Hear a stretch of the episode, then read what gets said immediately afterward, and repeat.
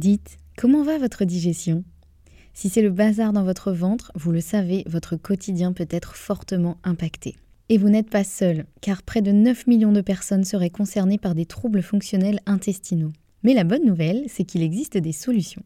Notre partenaire aujourd'hui, le complément alimentaire Alflorex Plus, vous permet de retrouver un confort digestif et l'équilibre de votre flore intestinale. Ceci grâce notamment à la souche brevetée Bifidobacterium longum 356-24 qui contribue à l'équilibre de la flore intestinale, ainsi qu'à la présence de calcium qui favorise le fonctionnement normal des enzymes digestives. 85% des personnes déclarent se sentir mieux avec la prise d'Alflorex Plus et c'est l'un des probiotiques les plus recommandés pour la sphère digestive. Et pourquoi pas vous? Le complément alimentaire Alflorex Plus est disponible en pharmacie et parapharmacie. Merci à eux de soutenir le podcast et place à votre épisode.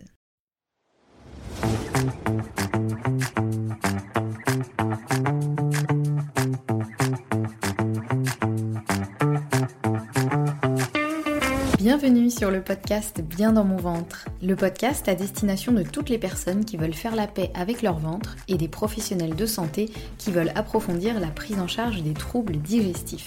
Je m'appelle Anne-Sophie Basquet, je suis naturopathe, formée à la micronutrition et passionnée par tout ce qui touche de près ou de loin à la digestion, au microbiote et à ce qu'on appelle le deuxième cerveau. Mon objectif, apprendre le plus de choses possibles sur tous ces sujets et vous les transmettre ensuite via ce podcast, aussi via des formations en ligne. Ici, chaque semaine, je vous dévoile mes dernières trouvailles et retours d'expérience en termes de santé naturelle, alimentation et hygiène de vie pour que vous ou vos clients puissiez retrouver un ventre serein et une pleine santé physique et mentale.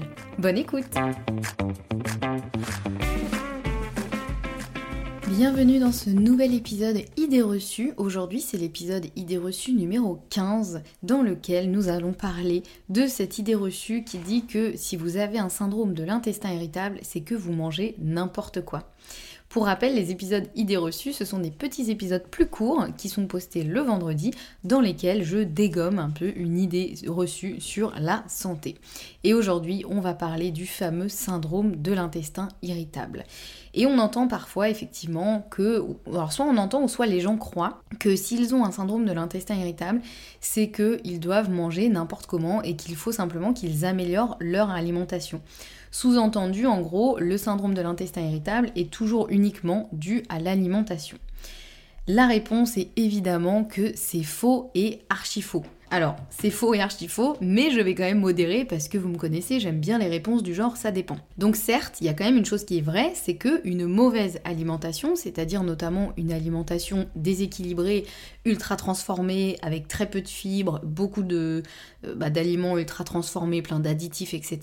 Une mauvaise alimentation peut déséquilibrer le microbiote et donc engendrer un syndrome de l'intestin irritable.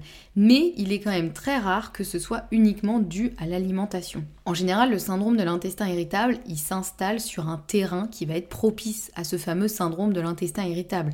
Parce que vous connaissez sûrement dans votre entourage des personnes qui mangent n'importe comment et qui n'ont jamais mal au ventre, qui n'ont jamais de problème de digestion et vous vous dites mais c'est pas possible comment cette personne fait pour manger des trucs aussi pourris euh, au niveau nutritionnel et n'avoir aucun souci de digestion, avoir vraiment euh, genre euh, vous savez les personnes qui disent les maux de ventre? Ah non, on connaît pas. Moi j'ai jamais mal au ventre. Oh, ça c'est énervant.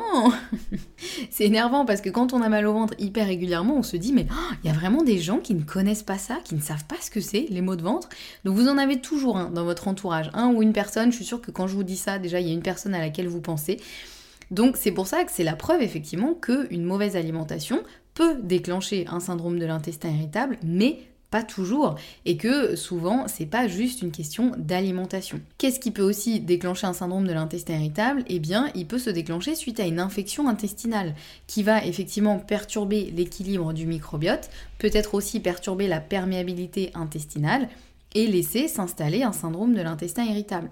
Ça peut arriver par exemple, vous avez euh, une gastro ou une tourista si vous voyagez à l'étranger et que vous, vous mangez quelque chose qui ne passe pas très bien. Et puis, bah, suite à cette infection, vous sentez que ça s'est pas remis complètement. quoi. J'ai parfois des clients qui me disent ça, qui me disent bah, avant tout allait à peu près bien, souvent c'est à peu près bien, hein. c'est rare les personnes qui me disent mais vraiment avant je n'avais aucun souci de digestion. En général il y a quand même un terrain favorable, mais ça peut arriver, voilà, des personnes qui disent oui avant j'avais de temps en temps mal au ventre, mais c'était vraiment de temps en temps. Et par contre, depuis que j'ai eu euh, cette euh, infection intestinale, je sens que depuis ça va pas et parfois ça fait des mois, voire euh, parfois des années. Donc c'est vraiment plus l'infection intestinale qui est problématique là, c'est simplement le fait que ça a perturbé l'équilibre du microbiote, donc ça a permis à un syndrome de l'intestin irritable de se déclencher. Donc ça c'est un premier point. Il y a aussi évidemment le stress, puisque le syndrome de l'intestin irritable peut aussi être dû à un fort stress qui va perturber la digestion, le microbiote, etc et donc euh, permettre potentiellement à un syndrome de l'intestin irritable de s'installer. Et puis le stress, il va aussi favoriser l'hypersensibilité viscérale, donc c'est-à-dire qu'on va ressentir les mouvements de nos intestins et on va ressentir de la douleur à la distension. Donc si jamais il y a des gaz qui se forment dans l'intestin et que l'intestin euh, augmente de volume, eh bien chez certaines personnes ce sera douloureux alors que chez d'autres personnes ça ne le sera pas. C'est justement à cause de cette fameuse hypersensibilité viscérale. Et ça en général c'est très lié notamment au stress, pas que, mais euh, voilà, donc il faut savoir que le stress peut effectivement engendrer un syndrome de l'intestin irritable. Et ça, on le voit aussi beaucoup. Des personnes qui disent, par exemple, euh, moi je le vois beaucoup en consultation, des personnes qui ont notamment euh, appris la maladie de l'un de leurs proches, par exemple, et euh, chez qui ça a créé euh, vraiment un gros choc ou qui s'occupent euh, aussi de cette personne, donc du coup qui sont soumis à un gros stress. Et finalement, c'est, il me dit, c'est à partir de ce moment-là que j'ai commencé à vraiment avoir des gros soucis de digestion. Bon bah voilà, effectivement, là, on voit clairement que le stress peut effectivement engendrer un syndrome de l'intestin irritable. Donc le résultat, il est le même hein, à chaque fois, c'est une perturbation de la digestion, une perturbation potentiellement du microbiote, mais les causes peuvent être multiples. Et je vois aussi chez beaucoup de personnes une alimentation nickel et pourtant des maux de ventre terribles. Parce que le syndrome de l'intestin irritable était soit déjà installé, ou s'est installé malgré une alimentation au top. Donc ça c'est important de le noter parce que parfois il y a des personnes qui me disent oui j'ai tout le temps mal au ventre et tout, il faut juste que j'améliore mon alimentation.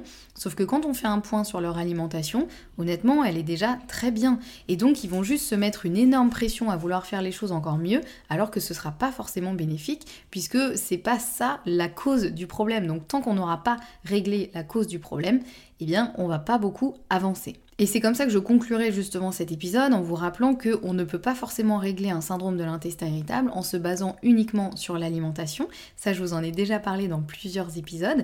Au même titre que le syndrome de l'intestin irritable n'est pas dû uniquement à une mauvaise alimentation, on ne peut pas tout résoudre en modifiant l'alimentation. Il va falloir aller travailler sur d'autres terrains, notamment la gestion du stress, le microbiote, l'hygiène de vie, etc., etc. Il y a plein de choses à faire et l'alimentation n'est qu'une partie de toutes les choses à faire pour régler un syndrome de l'intestin irritable. Voilà, je m'arrête là pour cet épisode idée reçue numéro 15. J'espère qu'il vous a plu et que vous y voyez un petit peu plus clair sur le syndrome de l'intestin irritable et son lien avec l'alimentation. N'hésitez pas à envoyer cet épisode à l'un de vos proches si vous avez un proche qui est concerné par cette situation et à qui ça pourrait être utile. Et n'hésitez pas, si vous aimez le podcast, à me laisser un avis sur votre plateforme d'écoute préférée.